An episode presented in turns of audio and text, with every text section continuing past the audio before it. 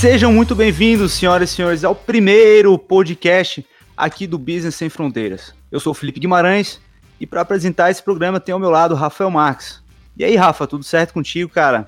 E tudo Rafa? certo, cara, tudo certo. Show. Aqui é um prazer estar aqui contigo, anunciando nosso primeiro podcast. Bem excited aí para o momento. Show. E Rafa, para dar o pontapé inicial nesse programa, tu consegue é, apresentar para a gente de onde surgiu a ideia do podcast e, e, qual vai ser o tema que a gente vai abordar hoje? Então, é, o tema que a gente vai abordar hoje é perfil de investidor e fazendo uma engenharia reversa aí, só para a gente entender um pouquinho da onde que vem. É, eu e o Felipe, a gente conheceu, a gente se formou junto no ensino médio há mais de 10 anos atrás. E desde então a gente sempre. Ele já teve a empresa dele, eu já tive a minha empresa. A gente sempre conversou muito sobre empresa, até desde quando a gente estudava, a gente era bem recolhido do grupo, porque a gente já pensava nesse mundo uhum. de business, sempre sonhando muito com isso, e a gente sempre fazia vários planos, era bem engraçado. Pô, a gente e ia aí... comer hambúrguer e ficava pensando, porra, quantos funcionários será que esse cara tem, quanto que ele tá faturando, sempre pensando assim, né? Sempre pensando assim, era, era uma loucura. A gente era bem novo e já pensando nisso tudo. E depois foi meio que concluindo, mas na prática, né? Quando a gente vem para o mundo real, não é, não é como acontece. Ah, algumas coisas a gente só aprende colocando a pele em risco. E, mas tudo certo, estamos aí, vivo aí no mercado até hoje. É, outra coisa que a gente quer trazer bem aqui é, é uma consciência para o investidor e, e, evitando de toda forma que ele continue no jogo, né? Não, não quebre nenhuma conta, não, não perca o patrimônio e é mais isso. E até deixar aí para onde que veio esse nome Business Sem Fronteiras é porque há quatro anos eu me mudei aqui para Califórnia e aí a gente nesses últimos dias eu e o Felipe a gente faz videoconferência, a gente analisa a empresa junto online e fala aí, Felipe, como é que surgiu essa ideia aí? Então, cara, como a gente sempre conversou sobre assunto de negócios e tal, investimentos, a gente gosta muito desse assunto. E a gente sempre conversando pelo WhatsApp, trocando ideias sobre esse tema, surgiu a ideia de, pô, por que, que a gente não grava as nossas conversas e disponibiliza na internet, né, cara? Pra, porque acredito que seja muito engrandecedor para a maioria das pessoas. Exato, exato. A nossa ideia é trazer o, investi o o investidor que está lá, ou a pessoa que está tentando aprender um pouquinho, é sentar aqui na mesa e todo mundo falar a mesma língua de uma forma mais informal mesmo, e fazer disso mais uma conversa. E às vezes o pouquinho que a gente sabe aqui pode ser muito para alguém que está começando, com né? E esse que é o nosso é o nosso objetivo. Então, para dar o pontapé inicial, hoje a gente vai falar desse assunto básico dos investimentos aí, que é o perfil de investidor. E tem alguns pontos principais que a gente acha que é bem importante ressaltar e o Felipe vai dar é, início aí. Felipe, qual que é o primeiro ponto do perfil do investidor? Então, cara, antes de mais nada, acredito que seja importante ter em mente que investir não é ganhar dinheiro. Eu vejo que muitas pessoas elas buscam investir, entrar na bolsa de valores para ganhar dinheiro. E essa não é a ideia. A ideia principal de investir é acumular capital e preservar o patrimônio e não perdê-lo. Então, tendo isso em vista, vamos destacar aqui os principais tipos de perfil de investidor, né? O primeiro deles é o conservador. Esse tipo de perfil ele vai, ele vai buscar tipos de investimento que são possuem menor risco, né? menos volatilidade, que são uhum. títulos de renda fixa, é, títulos de tesouro, né, do governo. Muitas vezes ele nem vai botar nenhum capital em renda variável, ele vai procurar mais títulos de renda fixa mesmo. O segundo deles seria o moderado. Esse perfil ele já está disposto a arriscar um pouco mais, mas não tanto também que não leve ao risco da ruína, né? Que tanto se fala. Exato. O que, que, o que, que é o risco da ruína? Explica um pouco pra gente. Então, o risco da ruína seria você se expor de uma tal forma em que você perda todo o seu capital. Você construiu um patrimônio ao longo da vida, você expõe de tal forma que você pode perdê-lo. E isso muitas vezes pode se dar através de alavancagem financeira, é, se expor dessa forma de uma maneira que você não sabe o que está fazendo, é, e eventos que não são esperados acontecem. E quando uhum. eles acontecem, você está alocado de uma forma que não vá é, ao encontro da sua, do seu objetivo inicial, você vai à ruína. Bom, e vo voltando aqui para finalizar o terceiro tipo, existem mais, né? Mas esses são os principais. é, seria o agressivo. Esse cara, ele já vai estar tá mais exposto na renda variável, é um cara que já conhece mais o mercado financeiro, ele está sempre em busca de informação, né? Bom, uma coisa que eu percebo muito que as pessoas fazem é que, para traçar o perfil de investidor dela, que ela geralmente se considera arrojada, ela já quer entrar com tudo, com os dois pés na bolsa de valores, que ela quer ganhar dinheiro, não me importo com risco. E na verdade, quando ela entra e acontece um evento que ela não espera, como por exemplo agora, né? A gente está passando pelo, pela crise do Covid-19 e essas pessoas ficam desesperadas vendo o patrimônio dela descer ali 40% muitas vezes. E aí percebem, pô, eu não tinha esse, esse, perfil de investidor, né? Eu acredito que eu era mais moderado ou até conservador, que não está conseguindo dormir tranquilo vendo o patrimônio derretendo ali 40%. Então, levando isso em consideração, existem alguns pontos que são importantes que se levam em consideração ao traçar o seu perfil de investidor. E um deles é a situação financeira. Se você é casado, sua esposa está trabalhando, você é um funcionário público, você é CLT, se for um, um, se você for um servidor público, não há problema que você se expor um pouco mais em renda variável. Agora, se você tem é, certo medo de perder o emprego, talvez não seja o momento ideal de se expor de tal maneira. Outro ponto que é importante destacar é se você tem independentes, né? Porque se você já está inseguro com o seu emprego, como você vai se expor em bolsa de valores, sendo que você tem um filho, uma esposa que dependem da sua remuneração e você pega a única parte que resta do seu salário e se expõe ao risco? E digamos que nós entre, entremos numa crise como agora e você está com seu patrimônio menos 30%. Se você precisar desse dinheiro, você vai ter que assumir o prejuízo. Isso não é o ideal. Então, talvez seja melhor se enquadrar como um conservador, né? É, não só se enquadrar, mas a gente quer trazer aqui mais uma consciência de você saber o que está passando. Porque que a, gente vê acontecendo muito? O cara entra numa época aí, por exemplo, ano de 2019. Cara, qualquer fundo de investimento no ano 19, os caras batendo CDI, 60% a mais de CDI. Por quê? Foi um ano todo mundo ganhou dinheiro. Então, tá todo mundo cantando vantagem. E aquele cara que acabou de entrar na bolsa e nunca teve um drawdown de 30%, 40%, pensa, nossa, agora se eu fizer isso nos próximos 10 anos, eu vou multiplicar meu capital por 10, eu não vou mais trabalhar, mas na prática não é assim que funciona. Exatamente. A gente, a gente passa por situações onde há crise, a crise chega para todo mundo, como aconteceu agora. Ah, mas isso não estava previsto. Não, não estava previsto uma pandemia, mas entre 10 e 15 anos a gente tem uma crise financeira isso geralmente se deve ao fato da gente imprimir dinheiro a torto direito e uma hora a conta chega. A conta chega, o emprego, ele a, o nível de emprego ele cai, o desemprego sobe lá nas alturas, a gente começa a ter outras coisas como inflação, né, preços mais altos, mas não é uma coisa que a gente vai entrar agora. Nos próximos podcasts uhum. a gente vai uhum. falar um pouquinho também sobre inflação, mas o que a gente quer deixar claro aqui que a pessoa precisa entender e, e começar com colocar um pé na água, não colocar. Às vezes a pessoa olha um ano de 2009, nossa caramba, a, a carteira do, do, do fundo tal subiu 50%. Ou e a pessoa se empolga, entendeu? E agora a gente está vendo aí o fundo, um fundo, por exemplo, como Alaska Black. Talvez quem está começando agora não conheça, mas se tá um pouquinho no mundo do investimento, tá conhecido. Os caras vêm aí numa performance fodida. O fundo, eles têm alguns fundos, né? Porque um, um dos fundos é mais ação, o outro ele joga é, câmbio e, e dólar, é, dólar e, e juros. E, mas vamos falar do que, tá, que é só de ação. O fundo teve um, um drawdown aí de 70%. Então pensa você, um pai de família, que tem ali Vamos botar em valores para ficar mais fácil aí, para a gente conseguir fazer uma, uma imagem na cabeça para que seja mais fácil.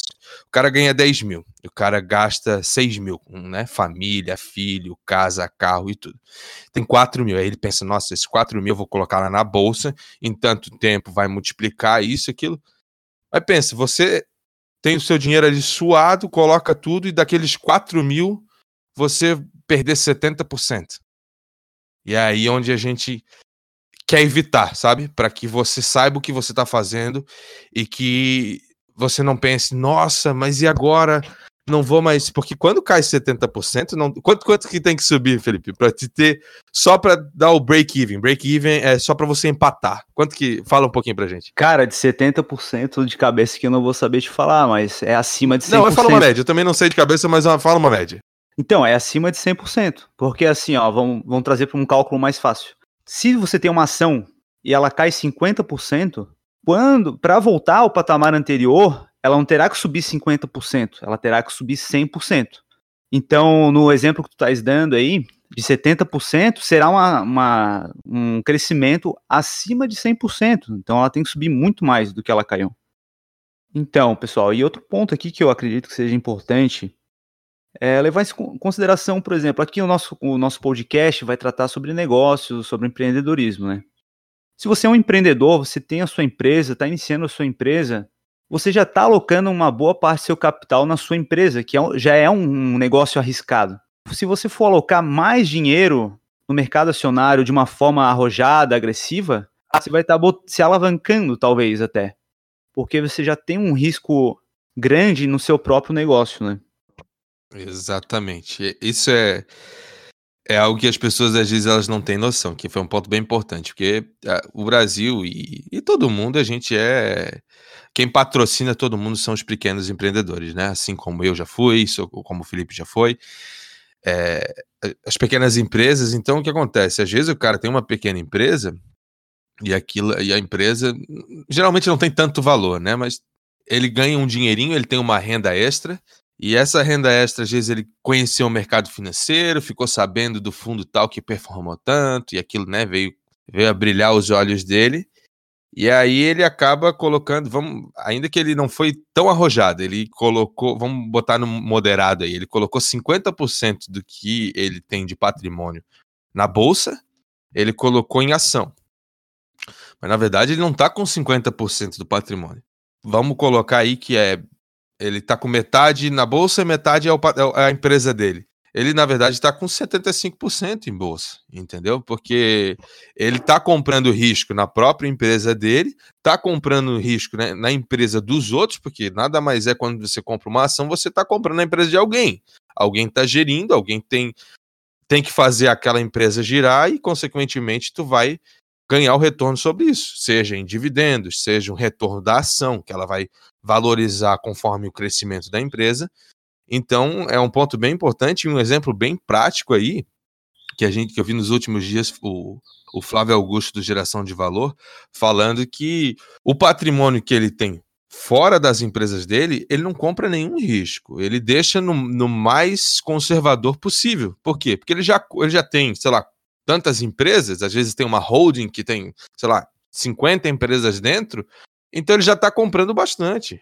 Entendeu? A mesma coisa para você, para você entender, você entender. Ah, mas eu quero, que eu sei que é uma, uma pergunta que não é uma pergunta, mas é um pensamento que vai passar muito na, na cabeça do investidor. Não, mas eu quero investir na Arezo, porque a Arezo, eu vi o CEO lá no, no vi o CEO da empresa no caldeirão do Hulk, porra, o cara é inteligentíssimo, sabe muito. Não, realmente, a empresa é boa, a empresa é redonda, a empresa tem caixa, a empresa tem uma margem boa e tudo mais mas a gente tem que saber que, em algum momento, esses tempos de coronavírus, seja pelo Covid-19 ou seja uma outra coisa, ele vai chegar, você vai ter uma perda do seu capital.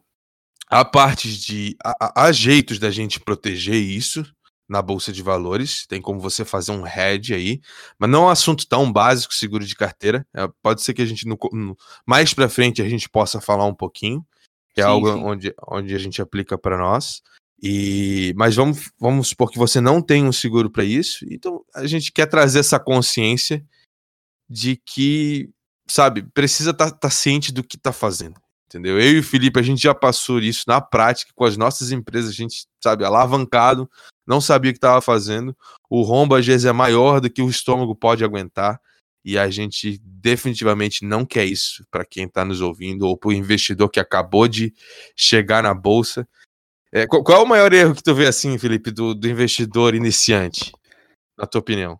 Então, cara, é acreditar que ele tem estômago para alocar um capital que ele não vai ter estômago para aguentar. E quando cai, aí ele percebe. Fala, fala na prática, fala na, dá um exemplo na prática. Eu dou um exemplo legal ali do fundo de investimento, que é bem conhecido, né? O Alaska. Cara, a gestão é sensacional, porém, você tem que entender que você está alocando capital lá para um investimento de longo prazo. A estratégia do gestor é de longo prazo.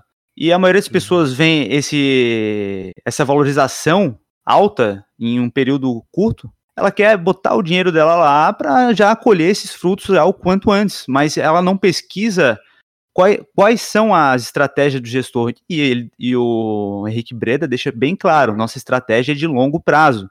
E deixa claro também que, hora ou outra, vai cair. Mas as pessoas não percebem isso, elas, não sei, elas tentam fechar os olhos para isso e querem somente ganhar a qualquer custo. E isso me leva a destacar o outro ponto que é importante a pessoa ter em mente ao decidir o seu perfil de investidor, que é o objetivo. Por exemplo, é, a pessoa tem como objetivo apenas uma viagem no final do ano. E essa pessoa pensa, pô, esse fundo tal subiu tanto, vou botar esse dinheiro lá. E no final do ano eu saco de volta, porque pelo histórico ele subiu 50%, ou seja, vou fazer uma viagem aqui com 20 mil reais e vou ganhar 10 mil. E aí eu uso isso na viagem. Só que chegando o momento da viagem, e se esse fundo estiver caindo 50%? Não é? Então, seu capital vai estar em 10 mil. Aí agora tu vai vender para fazer a viagem e não vai pagar né, nada do que tinha planejado. Exatamente. Exatamente. E, e, vale lembrar que isso acontece muito no, nesses, nesse início do cara colocar, colocar mais do que o estômago pode aguentar, certo? E aí o fundo cai 50% né? Como o Alaska aí, um dos fundos deles caiu 70%. E aí o cara, tipo assim, nossa, dá um desespero, e aí ele vai lá e vende. Enquanto tem outras pessoas que já estão ali há mais tempo e enxergam aquilo como uma oportunidade. Não, agora eu vou, eu vou entrar, é hora de entrar, porque se tu pega a média do, do cara que entrou antes de cair 50%, o cara entrou, vamos supor, dois meses antes. Então, nesses dois meses, vamos supor que é, performou 10% cada mês. Aí caiu 70%. Nossa, do, do draw aí mais de, de 50%. Né? Ganhou 20, mas depois caiu 70, vai dar mais de 50 negativo.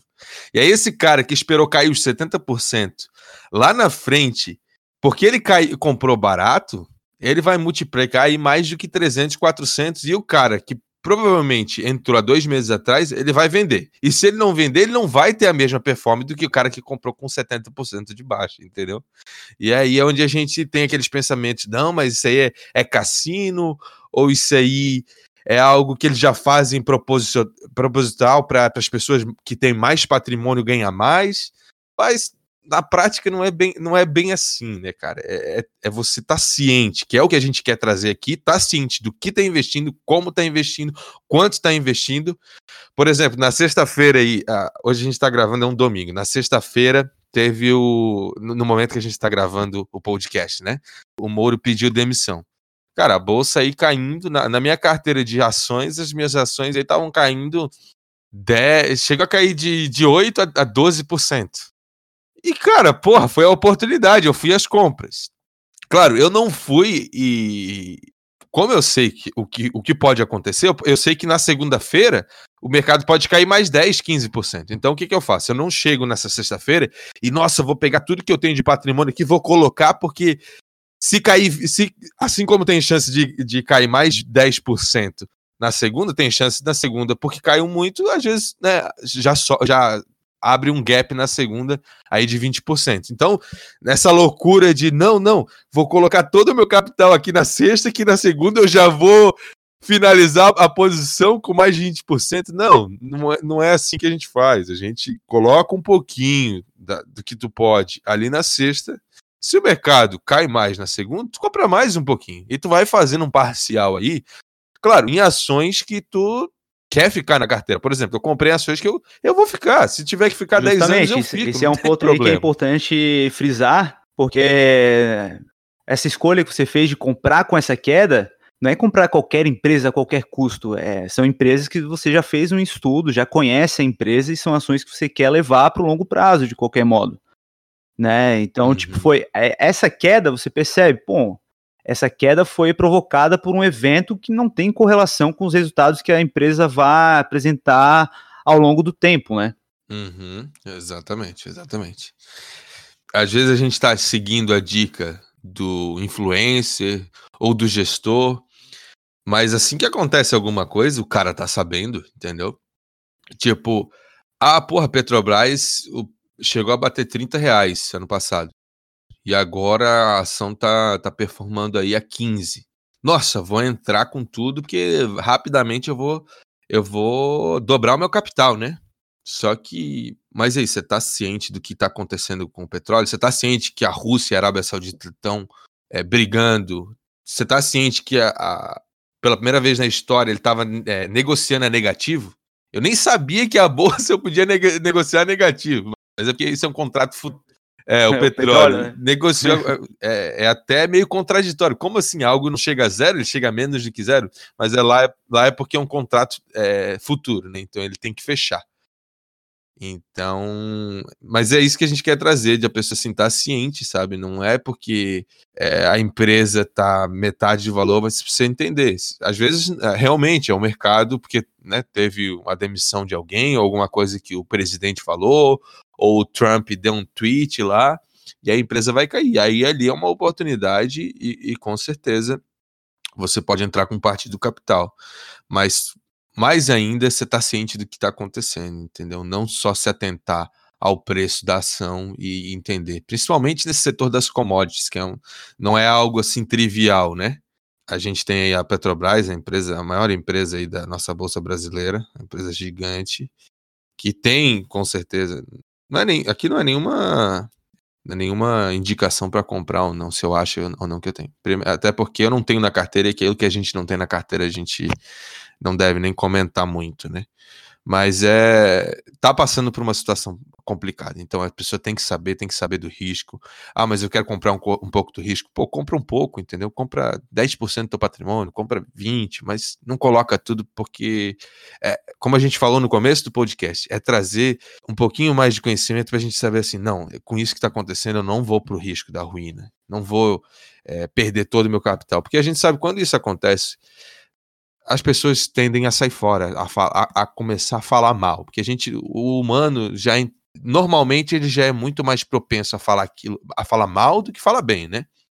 Quando alguém quer te trazer uma coisa boa, você, não, pô, peraí, deixa eu ver. Mas quando alguém tá te falando que algo é ruim ou que é um cassino, você, ó, oh, não, fulano falou e tal, não vou colocar meu dinheiro. E, e, e não é assim. E mais ainda que todo mundo tenha a oportunidade de ganhar dinheiro, né? Porque dinheiro é liberdade, não, não olhe dinheiro como um mal, é pelo contrário aí, você com dinheiro você pode, né, abrir empresa, ajudar outras pessoas, mas isso é um, um outro assunto. Certo, Rafa. E então, cara, para finalizar esse podcast aqui, queria trazer algumas regras de bolsa que você pode utilizar para definir o seu perfil de investidor. São algumas perguntas que você deve fazer a si mesmo quando for definir o seu perfil de investidor.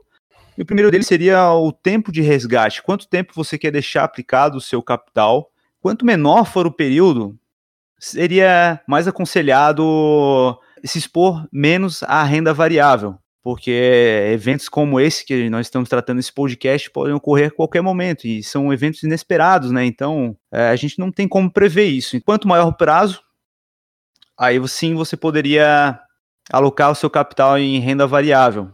Outro ponto seria o seu conhecimento. Se você tem um conhecimento baixo ainda, não há razão para você colocar todo o seu dinheiro em renda variável. Seria uma assumir um risco muito alto.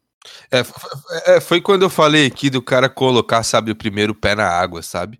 O cara nunca comprou uma ação e às vezes, não, não, não, é, o meu perfil é arrojado e eu quero colocar 100% em renda variável. Cara, não faz isso, porque a, provavelmente a, a, chance, a, a, maior chance de dar merda, é. primeiro de tudo, né? E, e você tem que estar tá ciente ali do que acontece no dia a dia, porque esses dias que cai 10% é, é normal, sabe? Então, às vezes o cara não tem estômago para ficar com a, com a carteira ali, ele fica ali toda hora no home broker querendo olhar quanto que tá meu patrimônio. O próprio cara, nome do investimento já diz, né? Renda variável, varia para cima e para baixo também. O pessoal que entrou ali a partir de 2018 acabou ficou meio mal acostumado, né? Que só viu a variando para cima e acabou achando que a renda variável só varia para cima. É. Só que se fosse desse modo, né, a gente estaria bastante rico já nesse momento, exatamente, né? Exatamente, exatamente. É outro ponto Outro ponto ali que a gente pode destacar é a, a sua preocupação. Quando você vai alocar o seu capital, o que, que você pensa? Você pensa no potencial de perda ou no potencial de ganho? Porque se for um potencial de perda, talvez você esteja com uma preocupação acima da que deveria existir e talvez seja uma insegurança. Então, você está alocando capital ali, mas não sabe o que está fazendo o seu dinheiro. Então, eu acredito que seja melhor você botar um pouco mais na renda fixa até ter uma confiança maior para se expor mais na renda variável. E, e outra pergunta importante também é quanto eu estou disposto a colocar na renda variável e que eu fique confortável com ele descendo 50%. E quanto tempo você aguentaria ver esse capital com a, é, variando para baixo 50%? Né? Porque tem gente que vai aguentar uma semana. Só que uma, é, se a gente numa crise. Aí, aí a, gente, a gente traz aquilo que eu falei do, do cara vender quando o mercado está assim, caindo 50%, para a mão daquele cara que está pensando no longo prazo. E para aquele cara, tu, ele fez um negoção, entendeu? Sim, justamente. Então, galera, a gente não quer se estender muito aí, a gente quer deixar um podcast mais é, light, para que você possa ouvir indo para o trabalho, voltando, indo para academia, voltando.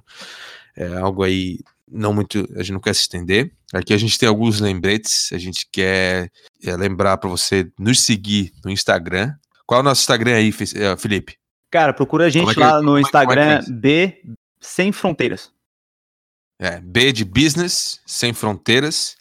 Lá na nossa bio, provavelmente você vai encontrar um e-book. Esse, como é que tá esse e-book aí, Felipe? Fala para nós. Ah! Cara, ele está sendo construído ainda, nós estamos desenvolvendo, tá ficando show de bola, muito conteúdo de qualidade no e-book, que vocês não vão se arrepender vai, em baixar. Vai ajudar muito esse, esse, esse, esse investidor, né? E a linguagem que está sendo abordada no, no, no e-book é, é, é, mais essa, essa pegada do nosso podcast aqui, de trazer o cara para mesa, de não, sabe, não tentar falar palavra difícil que o cara nem vai saber o que a gente está falando, não é essa, é trazer consciência mesmo. E como é que a gente pode te achar no Instagram, Felipe? Cara, pode me procurar lá no Instagram por GDS Felipe. E o teu Instagram lá, Rafa, certo. qual que é? O meu é Marques, M-A-R-Q U-E-S, Marques com S no final, mais um S, Rafa.